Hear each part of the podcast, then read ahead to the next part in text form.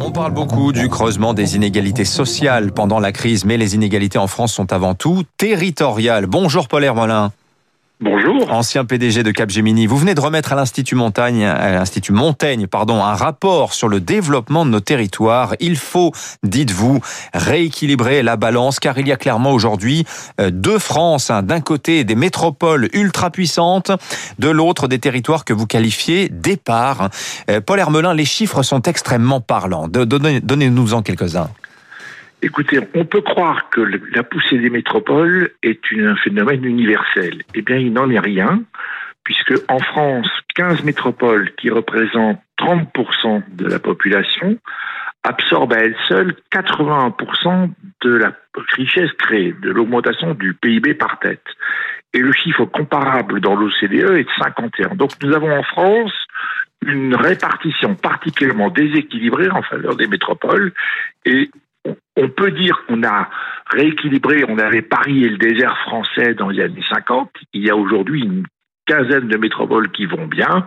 On en parle souvent, Grenoble, Nantes, euh, Toulouse.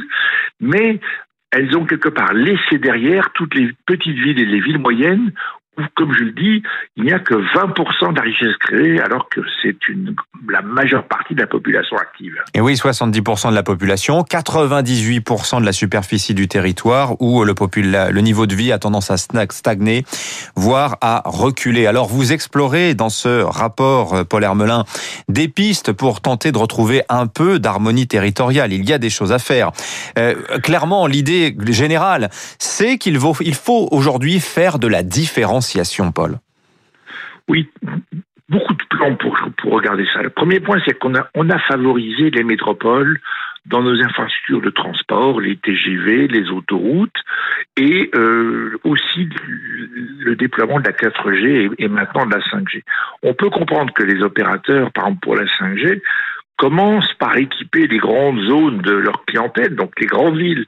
Mais en fait, ce que je constatais, ce qu'on a constaté dans un groupe de travail que j'animais, c'est que dans nos voisins, toujours les Allemands qui sont irritants à force d'être les bons élèves, n'est-ce pas Ils ont utilisé 60% du produit des redevances pour accélérer le déploiement de la 5G dans ce qu'on appelait les zones éparses.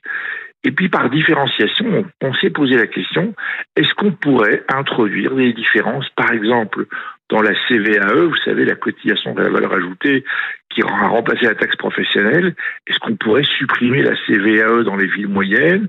Ça, ça suppose une modification constitutionnelle parce que aujourd'hui c'est l'égalité des contribuables, mais nous pensons qu'il y a une inégalité territoriale et que si on, on affichait le principe de l'harmonisation du territoire sur la transmission des entreprises, sur la CVAE, on pourrait commencer à travailler dans le sens inverse mhm. et rééquilibrer. une politique fiscale différente. Ma conviction, c'est quelque part à certains égards, le mouvement des Gilets jaunes, c'était aussi un, cri de désespoir de ces petites villes qui voient les services publics s'affaiblir et qui voient qu'il n'y a pas de création d'emploi du privé, ce qui fait que un papa ou une maman d'un enfant dans ces villes, petites villes, sait que son fils, sa fille, va devoir partir dans les métropoles. Que moi, je suis avignonnais, j'étais conseiller municipal à Avignon. On part beaucoup quand on a passé le bac, quand on a fait l'étude supérieure, on ne revient pas à Avignon. Eh, Paul, je dirais quand même, on enchaîne depuis plus de 20 ans les plans dits de revitalisation. Rien que le terme en dit long sur la situation. Euh, pensez-vous qu'il y a une volonté politique aujourd'hui et qu'on ait tiré les conclusions euh, de, de l'épisode des Gilets jaunes? Parce qu'on a fait des choses euh, sur le plan social, il y a, sa fameuse prime Macron, mais en termes de revitalisation des territoires, vous portez de l'espoir notamment à toute la politique qui est en train d'être menée de réindustrialisation? D'abord, premièrement, c'est pas général. Il y a quelques petites zones que on va appeler parce qui vont hmm. bien. La Vendée, citons la Vendée. Il y a une zone qui est souvent euh, notée, qui est par exemple la petite ville de Thiers, la zone de, de Vitré, une bonne connivence entre des patrons d'entreprise, des élus locaux et, et des forces sociales. On a des contre-exemples, donc c'est possible. Mais je pense qu'il faut s'y employer il faut admettre que, euh, notamment au niveau des grandes régions, puisqu'on a voulu des très grandes régions depuis la réforme faite sous euh, François Hollande, il faut que les grandes régions comprennent que le bonheur de Toulouse, ce n'est pas forcément le bonheur euh, de Cahors et d'Agen, que le bonheur de Montpellier, ça peut laisser des problèmes. Donc il faut une prise de conscience et mieux équilibrer les investissements.